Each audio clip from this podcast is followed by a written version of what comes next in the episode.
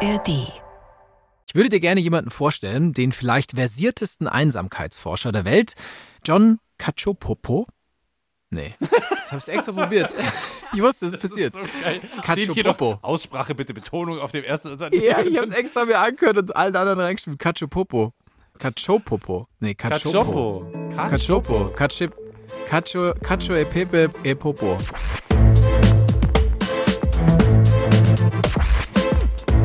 Klassik für Klugscheißer. Komm, Uli, wir fangen heute mal anders an. Wir machen Schere, Stein, Papier. Und wer verliert, der darf die Folge heute alleine hosten. Nein, um Gottes Willen. So fangen wir erst gar nicht an. Aber heute geht es bei uns um. Lonely, I'm Mr. Lonely. I have nobody for my own. I'm so lonely. Du wirst es eventuell schon verstanden haben. Unsere Hörerinnen und Hörer mit Sicherheit, die sind nämlich auf jeden Fall schlau. Heute geht es ums Alleinsein bei uns. Und damit hallo und herzlich willkommen zu Klassik für Klugscheißer, dem produktivsten Podcast von BR Klassik und dem definitiv besten Mittel für einsame Stunden. Auch wenn das leicht falsch klingt, aber ihr wisst, was wir meinen. Mein Name ist Lauri Reichert übrigens. Und ich bin Uli Knapp. Und natürlich machen wir diese Folge gemeinsam und nicht einer alleine. Aber Uli, ganz kurz, bevor wir jetzt schon in Medias Res gehen, sollten wir noch kurz einen Aufruf in eigener Sache starten. Und zwar geht es bei uns in der nächsten Folge um Weihnachtstraditionen. Und das nicht nur hier in Deutschland, sondern auch in anderen Ländern. Deswegen von uns die liebe Bitte an euch. Solltet ihr irgendwo im Ausland Klassik für Klugscheißer hören, aber gerne natürlich auch in Deutschland, Österreich, Schweiz, Südtirol, Italien, wie auch immer, dann lasst uns eine WhatsApp da, eine Sprachnachricht im besten Falle oder schreibt uns eine E-Mail und erzählt uns, wie ihr Weihnachten feiert oder wie in dem Land, in dem ihr seid, Weihnachten gefeiert wird oder auch nicht. Gibt ja auch viele Länder, die Weihnachten eigentlich gar nicht feiern. Uli, sag du noch mal kurz Nummer und E-Mail-Adresse raus. Jawohl. Da bin ich so schlecht. Die Nummer ist 0171 544 4464. Findet ihr auch in den Shownotes. Und die E-Mail-Adresse ist weiterhin klugscheißer.br.de. Klugscheißer mit Doppel-S. So, jetzt aber, Lauri, kannst du denn gut alleine sein?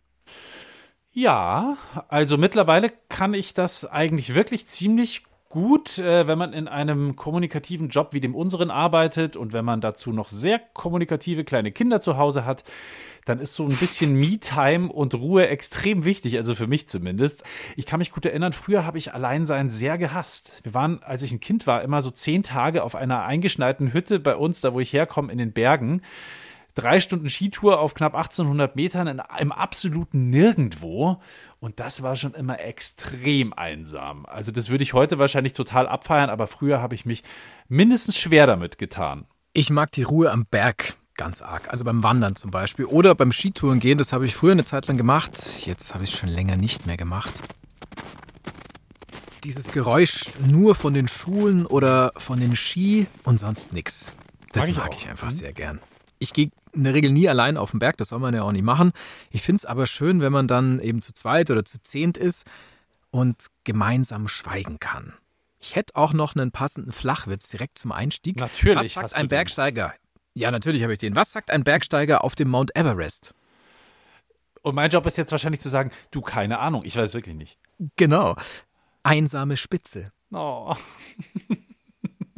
Ja, wobei, Süß. wobei ehrlicherweise so, so, ja, süß, wirklich. Er ist wirklich flach. Ich habe ihn ja erst flach angekündigt.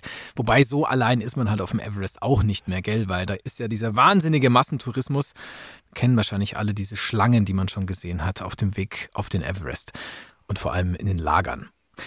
Bei mir ist es so, ich kenne Alleinsein und dann vor allem auch Einsamkeit. Ja, vor ein paar Jahren habe ich das kennengelernt, so vor dreieinhalb Jahren ungefähr, als bei meiner Freundin Schluss war und mir. Und da war dann fast auch gleichzeitig noch äh, der Beginn der Corona-Pandemie und dementsprechend die Lockdowns. Ja. Das war schon nicht so ganz einfach und war für mich schon ein Erlebnis, muss ich sagen. Ich denke, wir können festhalten, zusammen moderieren, Uli macht doch auch noch am meisten Spaß. Weil, also alleine moderiert habe ich in meinem Leben auch schon viel, kann auch nett sein, aber Ping-Pong und so, das ist schon irgendwie immer ganz cool. Absolut. Unsere Folge heißt ja produktive Einsamkeit.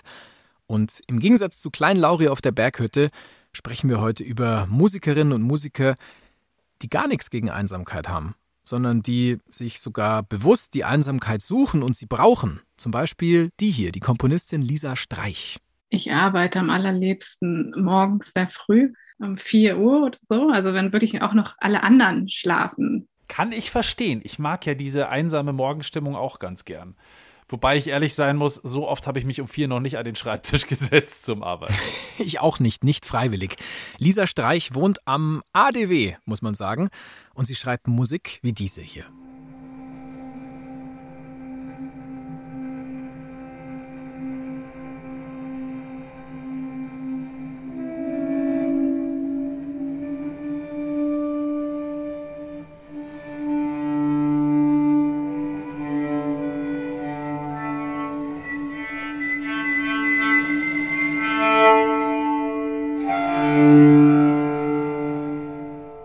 Fleisch heißt dieses Stück für Violoncello Solo. Lisa Streich hat es komponiert und wir werden sie in dieser Folge immer wieder hören. Und wir hören heute auch Hartmut Rosa. Hartmut Rosa ist Soziologe und Politikwissenschaftler und der beschäftigt sich schon lange und intensiv mit der Thematik Einsamkeit, Alleine sein und natürlich auch mit der Frage, warum sich Menschen eigentlich überhaupt einsam fühlen. Ich selbst schaue wahnsinnig gerne in die Sterne in der Nacht und das mache ich wirklich am liebsten alleine in meiner Sternwarte. Damit habe ich als Schüler angefangen. Das hat nichts mit Philosophie zu tun. Da kann im positiven Falle so ein Gefühl von Alleinssein entstehen, das ich als Tiefenresonanz beschreiben will. Bevor wir so richtig eintauchen, lass uns mal ganz kurz erklären, alleine sein oder einsam sein. Da gibt es ja schon einen Unterschied zwischen diesen Begriffen. Wo liegt der für dich? Also ich finde ja allein sein, das ist manchmal sehr schön. Einsam sein ist irgendwie nie schön. Also man kann allein sein, ohne einsam zu sein, aber man kann auch einsam sein, ohne allein zu sein. Und das ist das Allerschlimmste. Verstanden? Wow. Laurentius, du Philosophos, das ist ja eine druckreife Antwort. Also ich könnte es nicht treffender formulieren, muss ich sagen. Allein sein ist manchmal schön, einsam sein nie. Dann würde ich dir gerne jemanden vorstellen. Sehr Und gerne. zwar niemand geringer als den vielleicht versiertesten Einsamkeitsforscher der Welt. Ich kannte ihn bislang nicht, aber ich glaube, es ist sinnvoll, sich mal mit dem Mann zu beschäftigen. Er heißt John Cachopo. Und er sagt folgendes, ich zitiere. Einsamkeit hat nichts mit der An- oder Abwesenheit von Menschen zu tun. Hat auch nichts mit der Anzahl an Menschen zu tun, die man kennt. Wer einsam ist, dem fehlt das Gefühl, beachtet, anerkannt und gebraucht zu werden. Ein Satz wie in Stein gemeißelt. Hätte von mir sein können. Richtig, Ähm, ja, ist aber nicht. Ist von John Cachopo. Von John Cacioppo. Im nächsten Song haben wir es definitiv mit Alleinsein zu tun. Da singt nämlich jemand, der sich ganz schön drüber freut, endlich mal in Ruhe gelassen zu werden.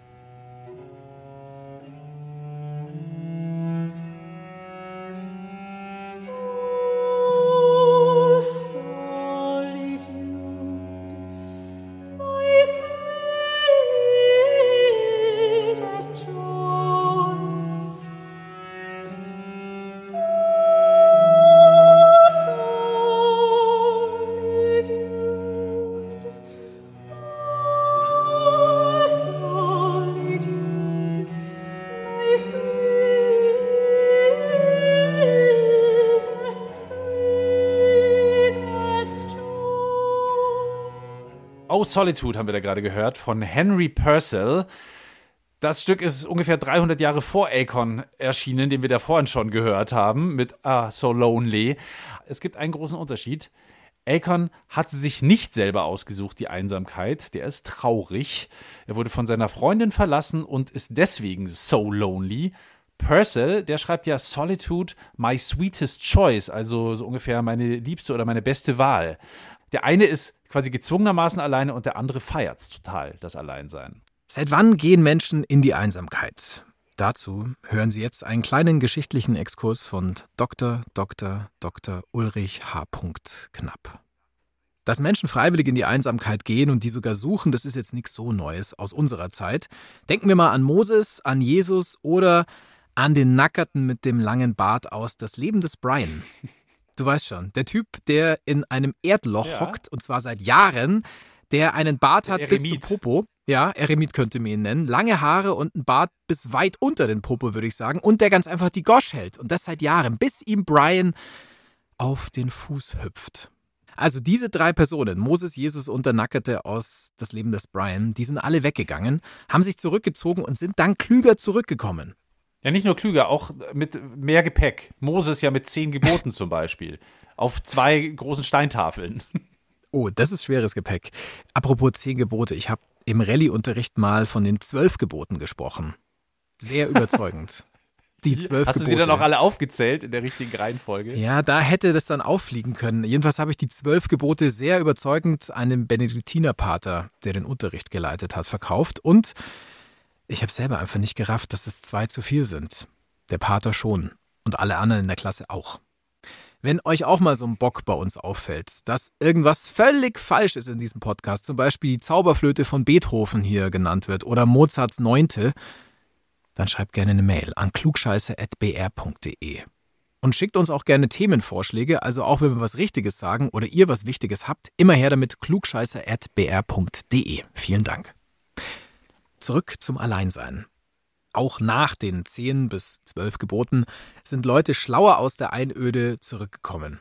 Schauen wir in die Literatur der Antike und schauen wir zum Beispiel zu Vergil oder Seneca oder Horaz, zu diesen Autoren. Die schreiben auch über das Thema Einsamkeit. Da geht es vor allem um Selbstbesinnung und wie man das Leben führen sollte im Einklang mit der Natur. Etwa um 300 nach Christus hat es den Eremiten Evagrios Ponticus gegeben. Der lebt damals nordöstlich von Alexandria, also heute würde man sagen Ägypten. Er gehört zu den sogenannten Wüstenvätern und Wüstenmüttern. Und nein, er war kein Wüstervater, sondern ein Wüstenvater in einem Wort. Und so ergibt sich auch der Name. Und vor allem so ergibt der Name Eremit dann Sinn, denn das Wort kommt aus dem Altgriechischen. Eremos heißt einsam, wüst, öd, unbewohnt, verlassen. Eremos, da kommt's her, der Eremit. Im Mittelalter ging es dann eher um den Schutz vor den, naja, sündhaften Verlockungen des Lebens. In alten deutschen Ritterromanen, da kommen immer wieder Männer vor und äh, ja, es sind tatsächlich immer nur Männer, die sich aus der Gesellschaft zurückziehen und weit abgelegen irgendwo draußen in der Natur hausen, in einer Höhle oder in einer alten Burg. Oder eben einer Einsiedelei. Oder in einer Man ein- Cave. Einer Man Cave? Was ist das? Wenn man nicht aufräumt und viele Pfandflaschen rumstehen hat. Nein, eine Man Cave. Ich glaube, ich habe sie schon mal erwähnt in diesem Podcast. Eine Man Cave ist, ich glaube, vor allem im amerikanischen, im US-amerikanischen Raum ein Keller, den sich der Mann nach seinen Vorstellungen einrichtet. Jetzt, Und diese ja. Vorstellungen beinhalten in der Regel einen Getränkekühlschrank, einen Fernseher und unendliche Chipsvorräte. Und der Kühlschrank ist nah an der nicht- Couch. Ob es mittlerweile auch eine, eine Woman Cave gibt, ich vermute schlimmerweise nicht. Es müsste eine geben. Es muss eine geben, sonst wäre es Aber unfair. das ist, aber deswegen der Eremit in der Man Cave. Sorry, der kam mir gerade so Okay. in den Sinn. Der den ganzen Ja, Tag. Serie, Netflix guckt, Billard spielt und äh, Whisky saufen Chips in sich reinstopft. in seiner, und die Einsamkeit so richtig zelebriert. Sorry, ich bin ganz woanders gelandet. Tut mir gut. leid. Du Das warst, ist voll okay. bei irgendeiner alten. Burg. Ja, ich war bei der Einsiedelei. Also Leute, die sich zum Beispiel in eine Höhle oder eine alte Burg zurückziehen. Gemeint ist damit ein Rückzugsort, eben auch Ermitage genannt.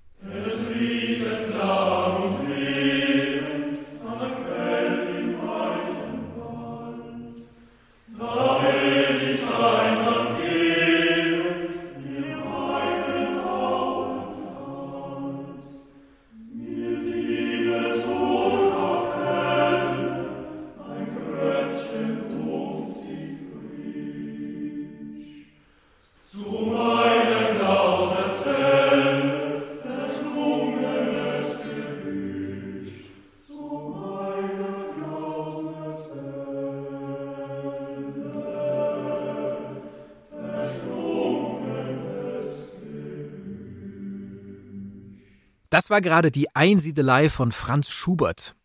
Hier unter anderem mit der Textpassage Nichts unterbricht das Schweigen oder Der Wildnis weit und breit, ich bin hier frei und näher der Einfalt und Natur. Später hören wir dann noch mehr von Schubert. Die Eremiten machen das übrigens mit dem sich zurückziehen nicht unbedingt zum Spaß. Also die wollen meistens für Sünden büßen, sie wollen beten oder dazu zählen auch Leute, die viel meditieren, ähm, so eine Art von bewusstseinserweiternder Erfahrung machen. Das wollen die. Und da gucken wir mal zum Beispiel in den Ritterroman Parsival. Ich verkürze Treffrizent. der war früher mal Ritter. Dann passiert was Schlimmes, sein Bruder wird gelähmt und um den lieben Gott umzustimmen, verabschiedet Trefrizent sich in den Wald. Er verspricht was, und zwar, dass er verzichtet auf Fleisch, auf Wein, auf Brot und auf alles, was Blut in sich trägt. Und er ernährt sich nur noch von Kräutern und Wurzeln und betet. Das klingt nach einer richtigen großen Menge Spaß. Das will ich auch haben. Es kommt, glaube ich, aufs Kraut an. Dann willst du es vielleicht wirklich haben. Ja, ja. Die Zeit im Wald hat den ollen Treffrizent zu einem ziemlich entspannten und vor allem inspirierenden Typen gemacht. Immer wieder schauen Pilger bei ihm vorbei, die wollen dann seinen geistlichen Rat haben. Er ist jetzt zwar kein Mönch oder Priester, aber er gilt trotzdem als ein heiliger Mann, der die Menschen lehren kann, wie sie ihre Sünden loswerden. Und das einfach nur, weil er sich einsam in den Wald gesetzt hat. naja, gut. Und man sagt ja auch heute manchmal noch äh, zu Aussteigern Eremit. Ja, Eremiten, ganz genau. Also das Wort verwenden wir für alle möglichen Leute, die sich abschotten. Das war aber ursprünglich ein bisschen anders. Ursprünglich waren damit nur Menschen gemeint, die sich aus geistlichen Gründen rausgenommen haben.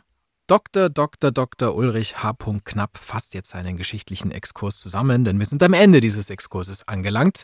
Hier kommt die Zusammenfassung.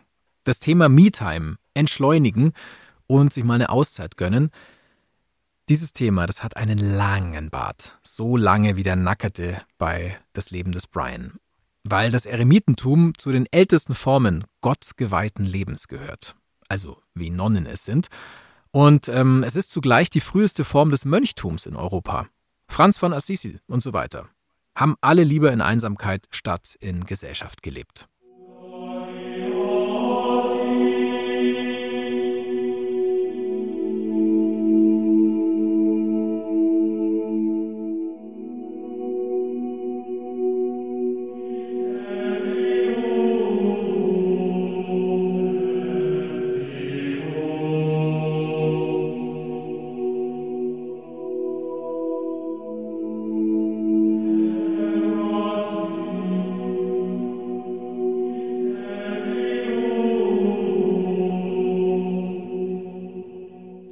Mönchschoral, nennt sich Divine Gregorian Chant von John Goldham. Ja, so ein Sound, der erinnert mich so ein bisschen an meine Zeit im Kloster damals, Lauri. Und deine Zeit im Kloster? Ja, ich war mal im Kloster. Weiß ich etwas noch nicht? Ich war nur fünf Tage im Kloster und ich war damals 18 Jahre alt. Das Kloster gehört zu meiner Schule, St. Stephan in Augsburg. Und da habe ich diesen Benediktiner-Lifestyle wirklich mal ausprobieren können. Wir sind eingeladen worden, Männlein und Weiblein, also Schüler und Schülerinnen, durften das ausprobieren und der Pater, der das Ganze geleitet hat, Pater Emanuel, viele Grüße gehen raus, der hat damals von Anfang an gesagt, hey, das ist jetzt keine Werbeaktion, also es ist jetzt nicht so, dass wir erwarten, dass dann von den acht, die jetzt hier dabei sind, irgendwie zwei eintreten irgendwann mal, sondern schaut es euch einfach an, um ein bisschen zu verstehen, wie wir hier leben. Und das fand ich cool. Und ich bin da auch in diese fünf Tage reingegangen, ohne ernsthaft zu erwägen, irgendwann mal wirklich in den Orden einzutreten. Der Slogan der Benediktiner ist ja Ora et Labora. Bete und Mhm. arbeite. Und das bedeutet dann in der Praxis, du stehst um fünf auf, dann Laudes, also Morgengebet mit Gesängen, Morgenhore, danach Frühstück, Schule und so weiter. Das Leben, der Tag geht seinen Gang. Und dann beim Essen zum Beispiel, da wird geschwiegen. Während ein Pater seinen Mitbrüdern und uns, die wir da als Gäste dabei waren, was vorliest. Und das fand ich tatsächlich sehr eindrucksvoll. Also damals waren das die Memoiren von Marcel Reich-Ranitzky, ein Kapitel davon. Ich war ja nur fünf Tage dort, deswegen, wir haben das Buch nicht geschafft in der Zeit. Ein paar Seiten Reich-Ranitzky haben wir halt gehört. Und nach dem Stillen, in dem Fall war es dann das Abendessen, gibt es übrigens die Recreatio.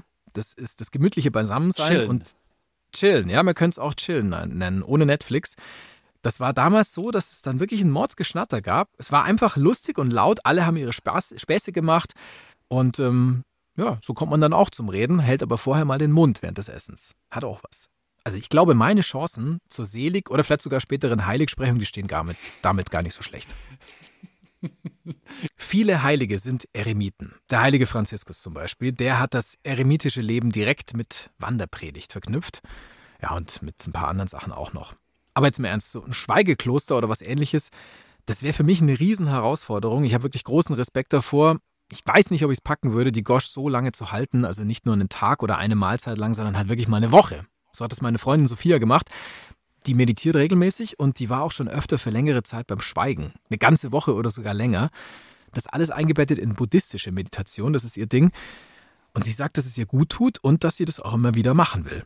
Also für mich wäre das nicht. Mein Vater hat das früher auch regelmäßig gemacht, das mit dem Schweigen, also Schweigekloster auf Zeit. Und ich kann den Reiz schon irgendwie nachvollziehen, aber ich bin mir nicht sicher, ob ich es auch nicht irgendwie ein bisschen seltsam finde, weil wenn ich nichts sagen will, dann suche ich mir ja nicht absichtlich noch Gesellschaft dazu, sondern dann gehe ich allein irgendwo hin und halte meine, meine Klappe und sag nichts mehr und ziehe ganz alleine meine Kreise, so wie dieser gute Mann hier, der Leiermann aus der Winterreise von Franz Schubert.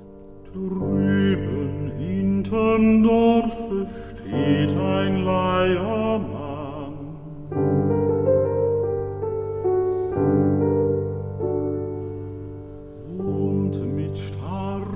Dreht ihr, was ihr kann.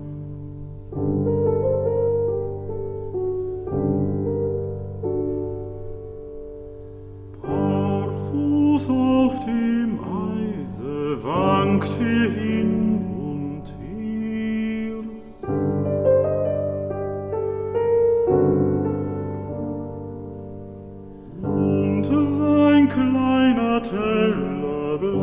bleibt ihm immer leer. Klingelingeling, das war der Leiermann, den haben wir gerade gehört. Der, der einsame Leiermann, der hinterm Dorf steht und an seiner Leier herumdreht und keiner will was mit ihm zu tun haben. Und damit läuten wir bei Klassik für Klugscheißer jetzt die Romantik ein. Der Leiermann aus der Winterreise von Franz Schubert. Die Winterreise kennt ihr vielleicht ein Zyklus von, wenn ich mich recht entsinne, insgesamt 24 Liedern und auf mehreren Ebenen der Inbegriff der Einsamkeit.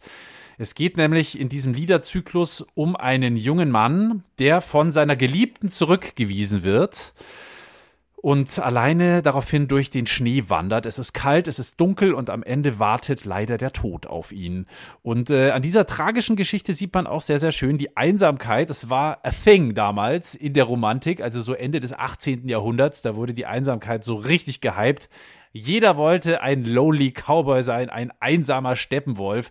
Und das hat sich tatsächlich über alle Genres erstreckt. Also Metal, Indie, Rap, Elektro, alle wollten einsam. Nein, Quatsch. Also Spaß beiseite. Alle Genres im Sinne von Musik, Literatur und bildende Kunst. Überall nur noch Einsamkeit.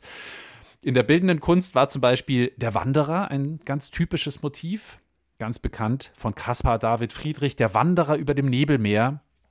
Da sieht man von hinten einen Mann im Frack, wenn ich mich recht erinnere, oder in so einem Gehrock, der von einer Erhöhung, ich glaube, es ist ein Felsen oder sowas, auf ein nebliges Tal herunterschaut.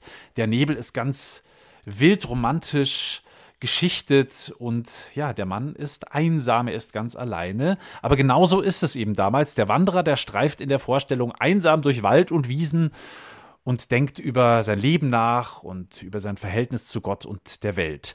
Und auch in der Klassik wurde damals einsam gewandert, übrigens bei Edward Grieg zum Beispiel, im einsamen Wanderer aus seinen lyrischen Stücken.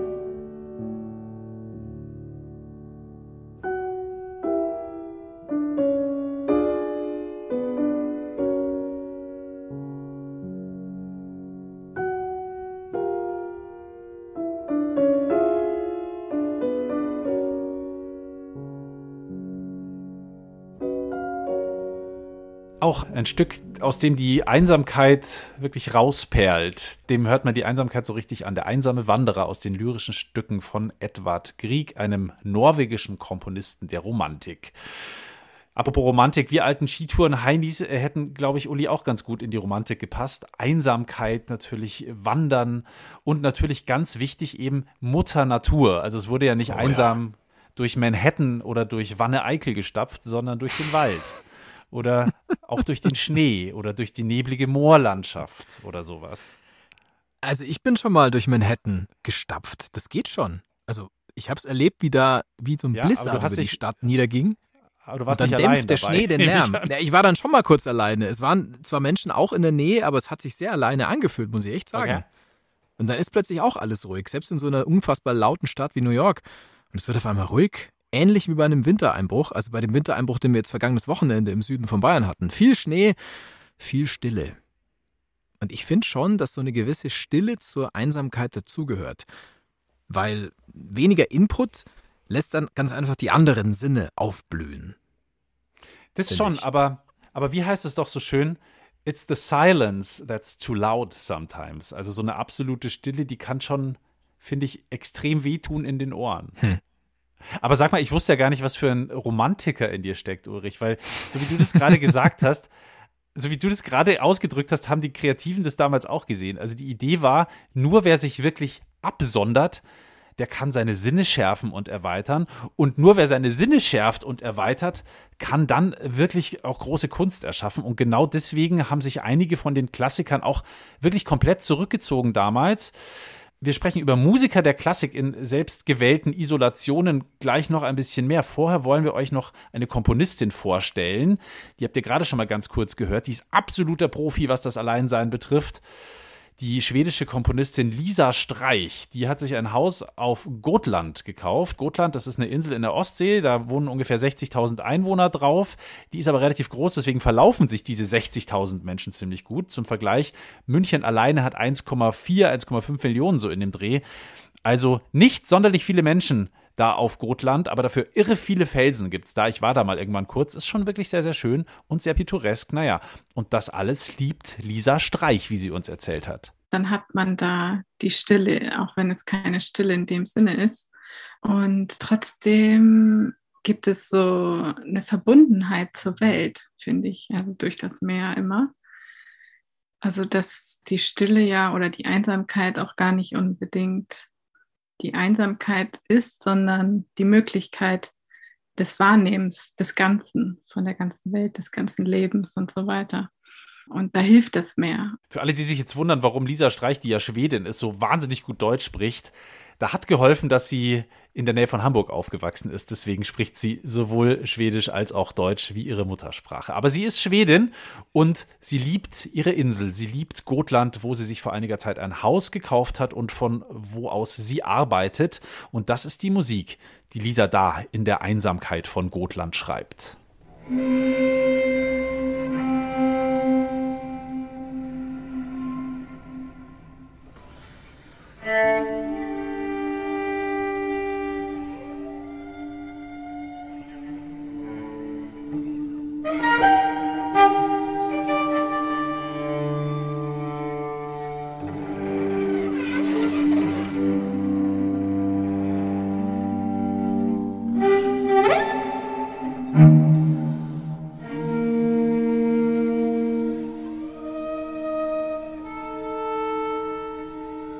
Kolon haben wir da gehört von der schwedischen Komponistin Lisa Streich. Ja, bei ihr ist es das Meer, andere wandern durch die Berge und in der romantischen Literatur, da wird vor allem der Wald als Einsamkeitsort abgefeiert.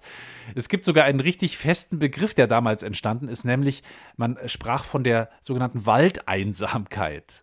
Waldeinsamkeit. Ja. Das ist ein schöner Begriff. Hm? Und ich kann es auch ehrlich nachvollziehen. Also so ein Waldspaziergang durch die Bäume, es ist schattig. Ganz selten sieht man mal ein Tier, vielleicht ein Reh. Und dann eben dieser Boden, dieser weiche Waldboden, der dämpft die Schritte. Da kommt man wirklich zur Ruhe. Aber du hast total recht. Ich wohne direkt an einem Wald und ich gehe da öfter mal joggen in diesem Wald. Und ganz ehrlich, da hörst du halt einfach mal gar nichts mehr, wenn du da richtig tief drin bist. Die Bäume und der Waldboden schlucken den Schall und da kann man extrem gut zur Ruhe kommen äh, und sich fantastisch verlaufen, aber das ist eine andere Geschichte. Auch der Soziologe Hartmut Rosa, der sich ja sehr intensiv mit dem Thema Abkopplung und Einsamkeit beschäftigt, der findet, dass man im Wald nochmal seine Sinne ganz anders nutzen kann. Und tatsächlich äh, finde ich es richtig, dass wir zum Beispiel Natur intensiver wahrnehmen, wenn wir dort alleine sind, weil wir uns dann ganz für sie und in sie öffnen können oder ganz auf sie hin bezogen sein können. Und deshalb kann man vielleicht sagen, wenn du allein bist, dann kannst du ganz auf eine Sache bezogen sein, dich für sie öffnen, dich von ihr berühren und bewegen lassen. Aber es bedarf dieses anderen. Das sagt Hartmut Rosa und wir gehen nochmal zurück in die Romantik, wo der Wald damals quasi das Symbol war für eine heile Welt. Es gibt unendlich viele Beispiele dafür. Heinrich Heine zum Beispiel, ein deutscher romantischer Dichter, kennt ihr wahrscheinlich alle, der hat ein Gedicht geschrieben, das hat er einfach Waldeinsamkeit genannt, weil es eben damals ein so stehender Begriff war. Oder Ludwig Tieck, der schwärmt auch mal von der Waldeinsamkeit. Lass mich kurz zitieren, natürlich auswendig und freihändig. Waldeinsamkeit, die mich erfreut, so morgen wie heute in ewiger Zeit, oh wie mich freut, Waldmeister. Nein, Waldeinsamkeit. Schön. Ja, spektakulär. Deine Auswendigkeit beeindruckt mich, Laura. Ja, kleiner Fehler am Ende, tut mir dabei. Ja, meine Güte, das hast du halt äh, hinzugedichtet. Die romantischen Komponisten, die haben ja auch viel zum Thema Einsamkeit geschrieben. Da kannst du sicher noch viel mehr zitieren, denke ich mal, oder? So freihändig und auswendig und so weiter. Aber ja, total. Aber das würde jetzt hier absolut den Rahmen sprengen. Äh, es gibt übrigens auch, ne, neben, wie wir gerade festgestellt haben, unzähligen Texten zur Einsamkeit, auch in der Musik wahnsinnig oft dieses Thema. Da kann man große Namen nennen. Reger, Brahms, Schumann, Schubert. Alle haben sie die Einsamkeit vor allem in äh, Liedern beschrieben, in Kunstliedern. Dafür haben sie sich gern irgendein Gedicht von einem bekannten Poeten genommen und das dann vertont, wie Max Reger zum Beispiel. Der hat sich ein Goethe-Gedicht gekrallt und die Musik dazu geschrieben. Titel in diesem Fall originellerweise Einsamkeit. Wer hätte es gedacht? Äh, übrigens kurze Erklärung, warum es äh, so oft das Kunstlied war, in dem die Einsamkeit thematisiert worden ist. Das Kunstlied ist nämlich ziemlich genau in dieser Zeit der Romantik entstanden und die bekanntesten Kunstliedkomponisten, ein paar habe ich gerade genannt, haben genau in dieser Zeit gelebt. Und jetzt hören wir endlich mal eins, nämlich Einsamkeit von Max Reger. Die Textvorlage kam ursprünglich, wie schon erzählt, von Johann Wolfgang von Goethe. ihr Felsen und Bäume bewohnt. O heilsame Nymphen, gebet jeglichem gern Wasser in stillende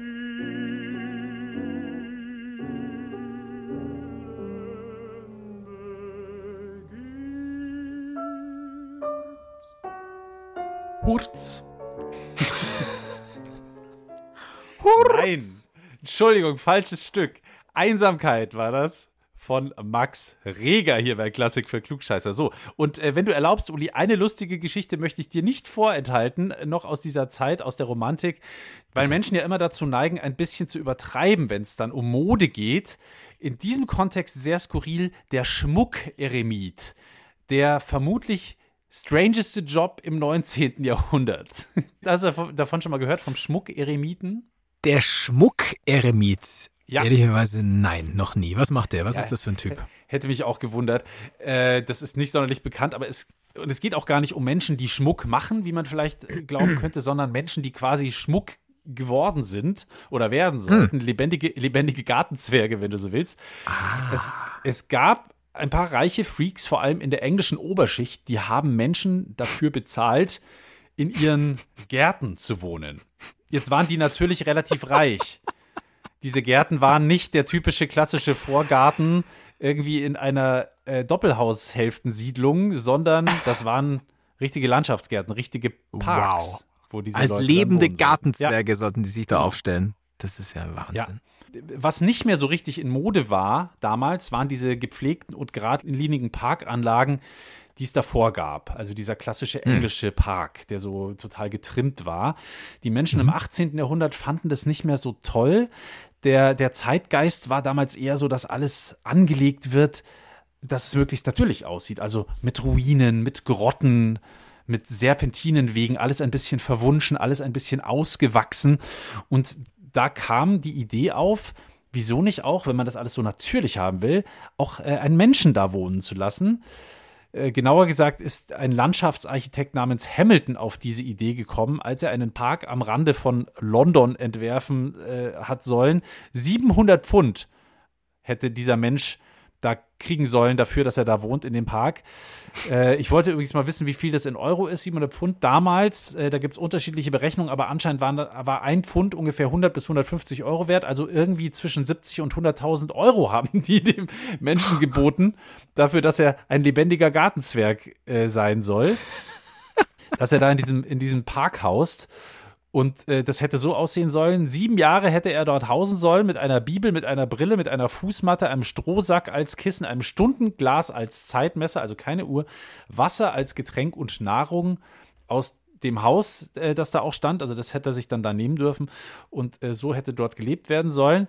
Äh, er hätte wohl auch ein wollenes Gewand tragen müssen und er durfte sich, und das finde ich ganz witzig, unter keinen Umständen die Haare, den Bart und die Nägel schneiden, so viel zum Thema Natürlichkeit.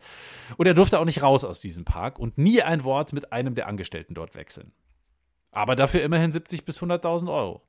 Wie, wie, wie, wie muss ich es mir vorstellen? Also wie schaut denn der Bewerbungsprozess aus? Es ist so, dass der, der sich da vorstellt, als Gartenzwerg 20 Minuten lang Witze vorgelesen bekommt und wenn er nicht lacht oder als letzter lacht von allen, die sich beworben haben, dann bekommt er den Job. Nee, also weiß ich nicht genau, kann sein. Aber es ist anscheinend wirklich wer auch gefunden worden damals.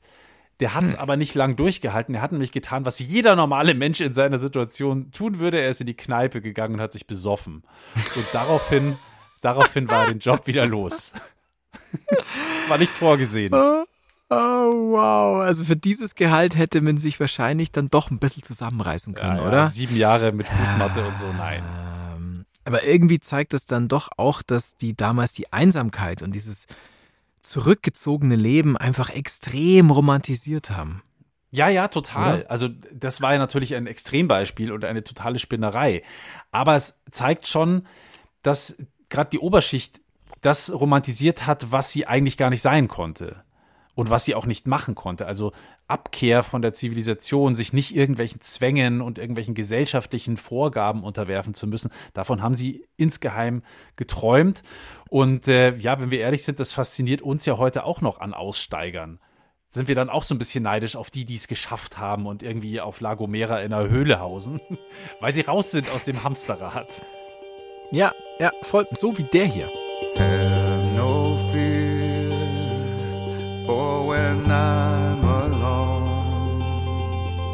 I'll be better off than I was before.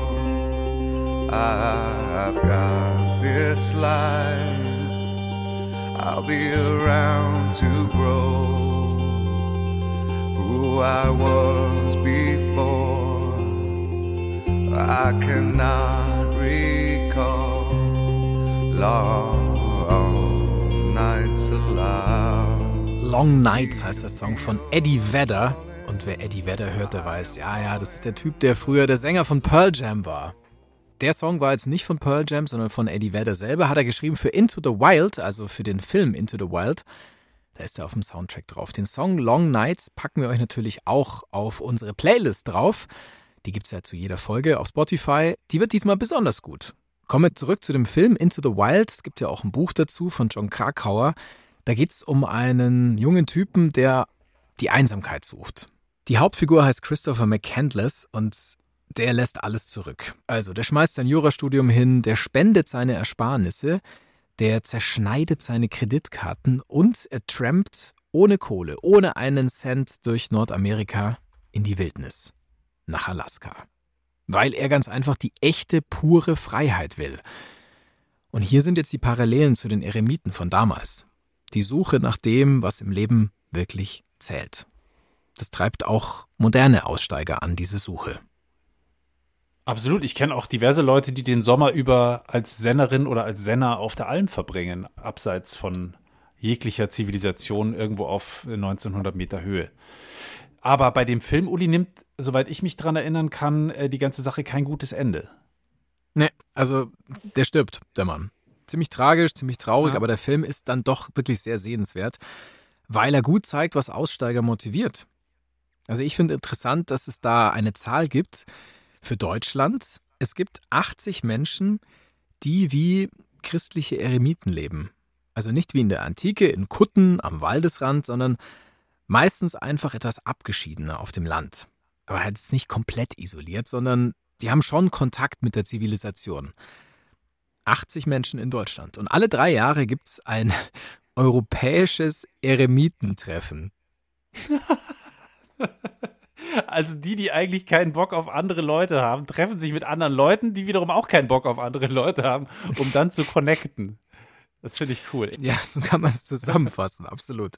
Ich will nochmal zurückkommen zu unserer Komponistin Lisa Streich. Die sucht ja die Einsamkeit auch ganz bewusst.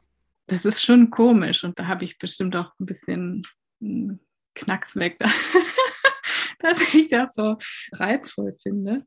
Aber dann ist die gedankliche Stille ist auch so wirklich still. Also man kann wirklich die Welt besser wahrnehmen, finde ich. Kann ich komplett nachvollziehen. Man ist einfach weniger abgelenkt von Dingen, die für den Schaffensprozess, wenn man kreativ sein will, ganz einfach nicht wichtig sind. Es ist der perfekte Zustand. Es ist sowohl innen wie außen. Ja, man kann es gar nicht richtig beschreiben. Es ist nicht so, dass ich warte oder horche, sondern es ist äh, im Grunde genommen eine Konzentration und eine Wahrnehmung und ein absolutes Dasein, was im Alltag auch verschwindet leicht mal. Also, dass man wirklich da ist. Ja, also wenn ich es mir recht überlege, kommt das sogar relativ selten vor im Alltag, so richtig da zu sein, weil man ja ständig Terminen hinterher hechelt oder sich überlegt, was noch alles zu tun ist und so. Und äh, ich denke ja auch, also sie spricht ja quasi von dem Flow, oder? Also so nennt man Mhm, diesen Zustand ja. dieses totale Dasein im Moment und nur mit sich und der Sache beschäftigt, die man vielleicht gerade macht und Raum und Zeit verschwimmen und es passiert einfach sozusagen. Ich kenne den Zustand auch ein bisschen und wenn der eintritt, dann, dann bin ich auch wahnsinnig produktiv und ich denke aber gar nicht drüber nach und es ist alles nicht anstrengend. Interessant ist ja immer die Frage, wie kommt man eigentlich in diesen Zustand? Also wie kommt man in den Flow? Kann man sich da künstlich hineinversetzen? Und es gibt Wissenschaftler, die sich tatsächlich mit dieser Frage beschäftigt haben und die haben herausgefunden, es klappt immer dann, wenn man nicht überfordert ist, aber auch nicht unterfordert und wenn man so wenig wie möglich abgelenkt ist, so wie halt Lisa das auch erzählt um 4 Uhr morgens auf der einsamen Insel in der Ostsee.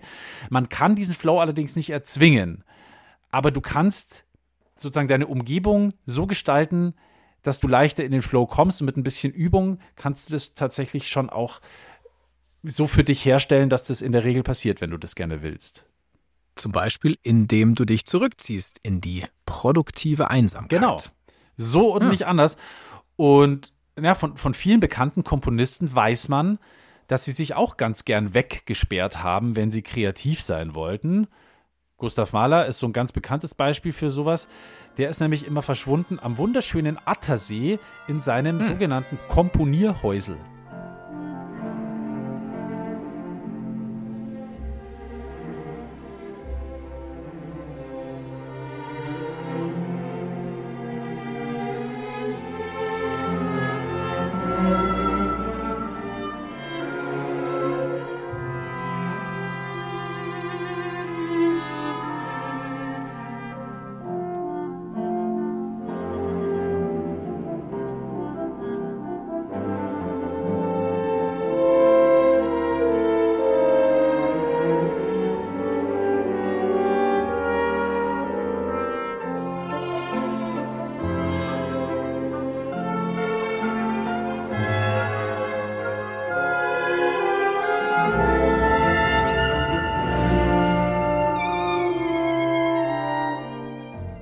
War ein Ausschnitt aus der Sinfonie Nummer 7 in E-Moll von Gustav Mahler, entstanden in seinem Komponierhäusel am Attersee, wo er sich immerhin zurückgezogen hat, wenn er seine Ruhe wollte. Der Attersee, wunderschön. Ich wohne nicht weit weg davon. Der äh, ist im Salzburger Land, im Salzkammergut. Gleich ums Eck vom Mondsee und der wiederum ist gleich ums Eck vom Wolfgangsee. Echt nett. Kann ich mir gut vorstellen. Sehr inspirierende Landschaft. Der Dachstein thront so über allem. Also echt toll. Ja, die Landschaft natürlich super, aber so ein Häusel, also so ein Schuppen besser gesagt, ich weiß nicht, ob ich mich da so ein bisschen eingeengt fühlen würde. Also Ja? wenn ich jetzt zum Beispiel was Kreatives machen will oder muss, also ich muss Da zum gehst du in den Sendung Westflügel schreiben, deines Palastes. in mein Ankleidezimmer, verlaufe mich dreimal und dann lasse ich mich anrufen, um wieder rauszufinden. äh, nein, in meiner Zwei-Zimmer-Wohnung, da habe ich keine Schwierigkeiten. Also wenn ich kreativ sein will, dann laufe ich aber trotzdem teilweise rum, auch wenn die Wohnung klein ist. Und ich wechsle halt dann zum Beispiel zwischen Wohnzimmer und meinem höhenverstellbaren Schreibtisch, das ist wirklich geil, und dem Esstisch in der Küche, der ist nicht höhenverstellbar, aber so ein Ortswechsel, der bringt's manchmal. Und ich gehe auch mal auf den Balkon raus, also jetzt, wenn es minus 10 Grad hat, eher nein, eher selten. Und was auch hilft, tatsächlich rausgehen aus der Wohnung und spazieren. Auch wenn es nur ein paar Minuten sind, das ist ja tatsächlich wissenschaftlich belegt. Spazieren gehen macht die Birne frei, das hilft enorm, um kreativ zu sein. Ja gut, das hat Gustav Mahler vermutlich auch gemacht. Ist ja wirklich sehr, sehr schön. Die Landschaft lädt quasi ein zum Spazierengehen, aber ich kann es auch nicht so richtig verstehen, dieses sich extra wegsperren, um kreativ zu sein. Also ich sitze zwar schon auch am Tisch, wenn ich arbeite, aber ich sitze am liebsten eigentlich zu Hause. Da kann ich hin und wieder mal aus dem Fenster gucken und sehe den ein oder anderen Berg und zwischendurch kommt dann eine von meinen kleinen Töchtern rein und die nerven dann ein bisschen, aber das finde ich eigentlich total super, weil ich so eine kleine Störung zwischendrin total gut finde, um dann mich wieder neu zu sammeln und neu zu konzentrieren. Aber zum Beispiel auch Johannes Brahms, wenn der seine Sommer in Baden-Baden verbracht hat, um näher bei seiner lieben Freundin Clara Schumann zu sein, der hat auch immer in einem kleinen Zimmerchen unter einer Dachschräge gehaust und hat da auch Musik geschrieben. Äh, zum Beispiel ist da das unfassbar tolle deutsche Requiem entstanden. Äh, große Musik quasi aus einem Minizimmer unterm Dach, auch irgendwie geil. Und auch der Komponist John Rutter hat sich zum Komponieren immer in ein kleines Landhaus zurückgezogen. Da gab es anscheinend nicht mal eine Straße und niemand kannte die Telefonnummer und äh, deswegen hat ihn die Welt in Ruhe gelassen und er konnte in Ruhe sowas hier zu Papier bringen. Einen Ausschnitt hören wir jetzt kurz aus Loving Shepherd of Thy Sheep. Übrigens ein äh, A Cappella-Stück.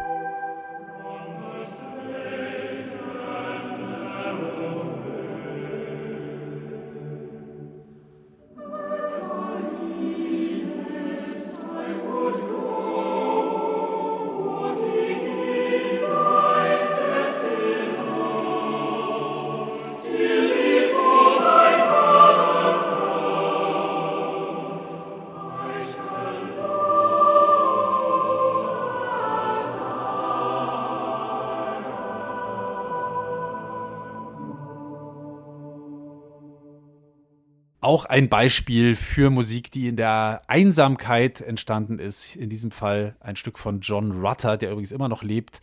45er Jahrgang, der gute Mann. Loving Shepherd of Thy Sheep haben wir da gehört. Ein Stück für Chor a cappella. Und wenn wir doch schon beim Rückzug sind, ein äh, Wort, das bei dem Thema Rückzug auch immer wieder auftaucht im gleichen Zusammenhang, ist Kontemplation. Das ja bekanntlich kommt vom lateinischen Wort, klugscheißer aufgepasst, Contemplatio. Und das bedeutet wiederum so viel wie etwas bewundernd betrachten und darüber nachsinnen. Aber also im Grunde geht es halt immer um dieses ganz bewusste Aufsuchen von einem Ort, um sich am Ende auf sich selber oder halt auf eine Sache ganz besonders gut konzentrieren zu können. Absolut. Da hat auch Lisa Streich was ganz Spannendes dazu gesagt. Ich glaube, man kreiert da ja auch eine Welt, die per se einem die Einsamkeit nimmt. Also es ist ja eine Welt, die man selbst mehr oder weniger geschaffen hat.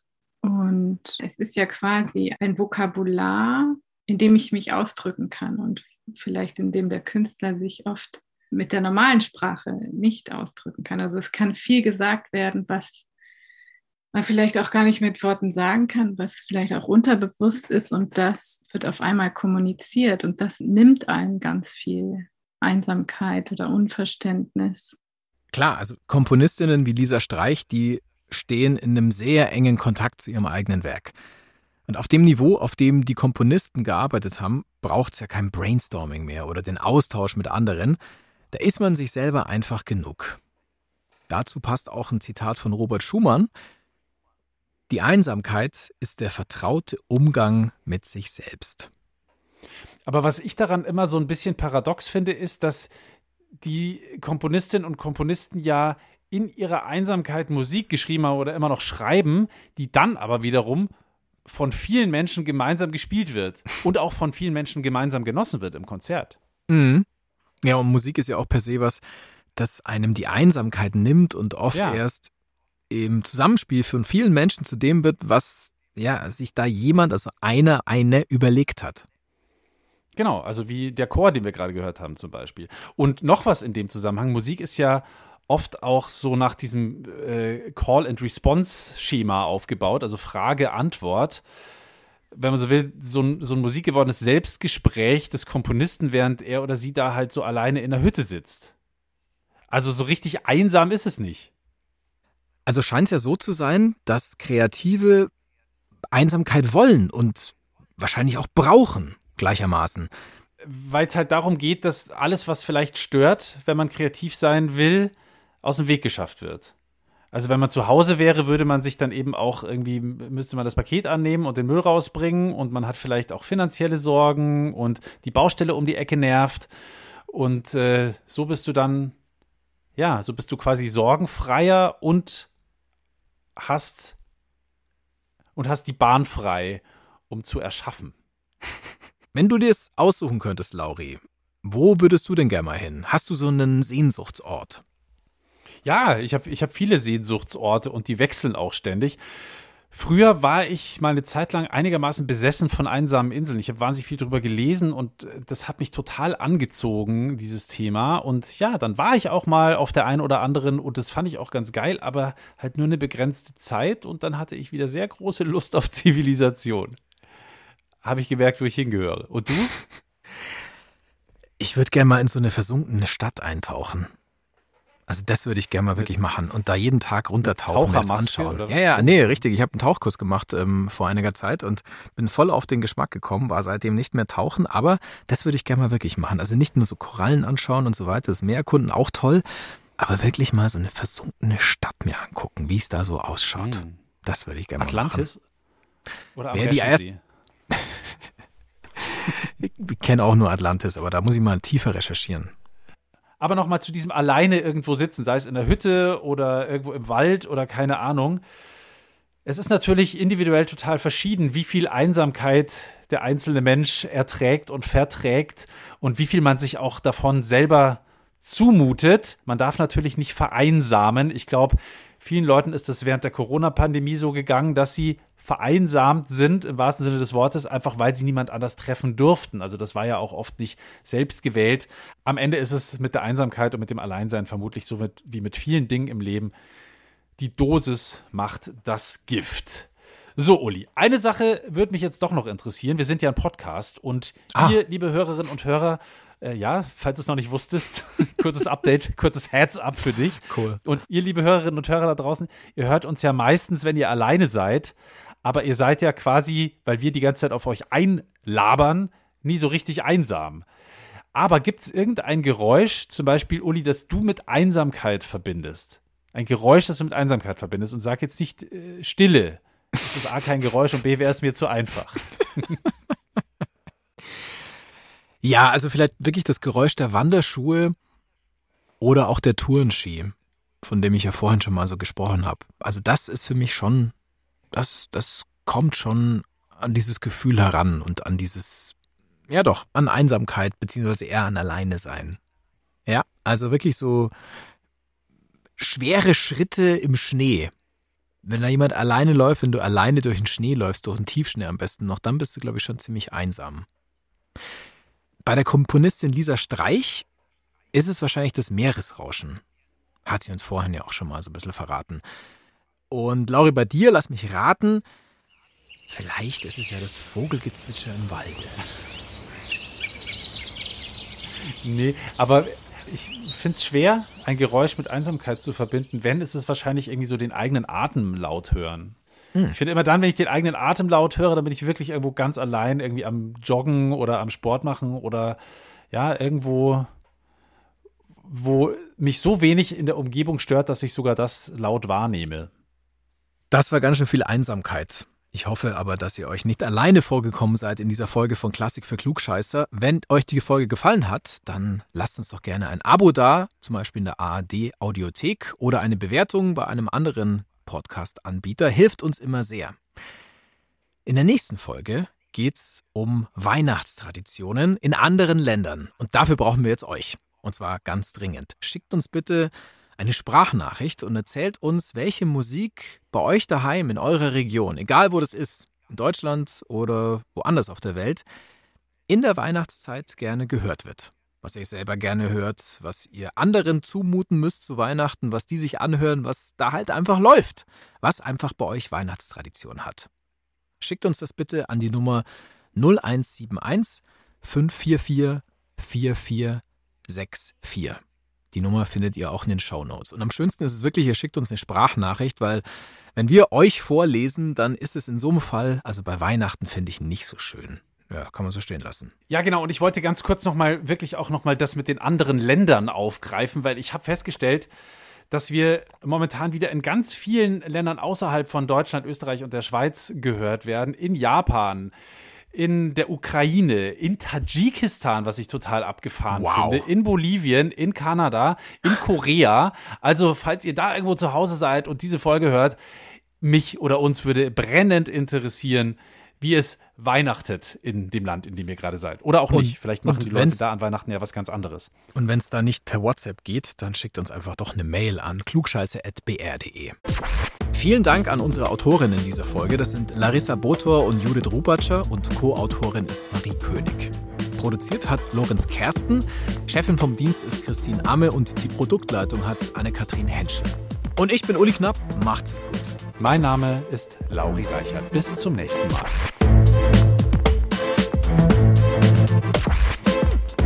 Klassik für Klugscheißer. Interpretationssache. Aufnahmen im Vergleich. Der Musikpodcast mit Roland Kunz. Hallo, ich würde gern herausfinden, was für ein Typ ihr seid. Gefällt euch eher cool und lässig? Oder ist vielleicht Jazz eher euer Ding? Frauen- oder Männerstimme?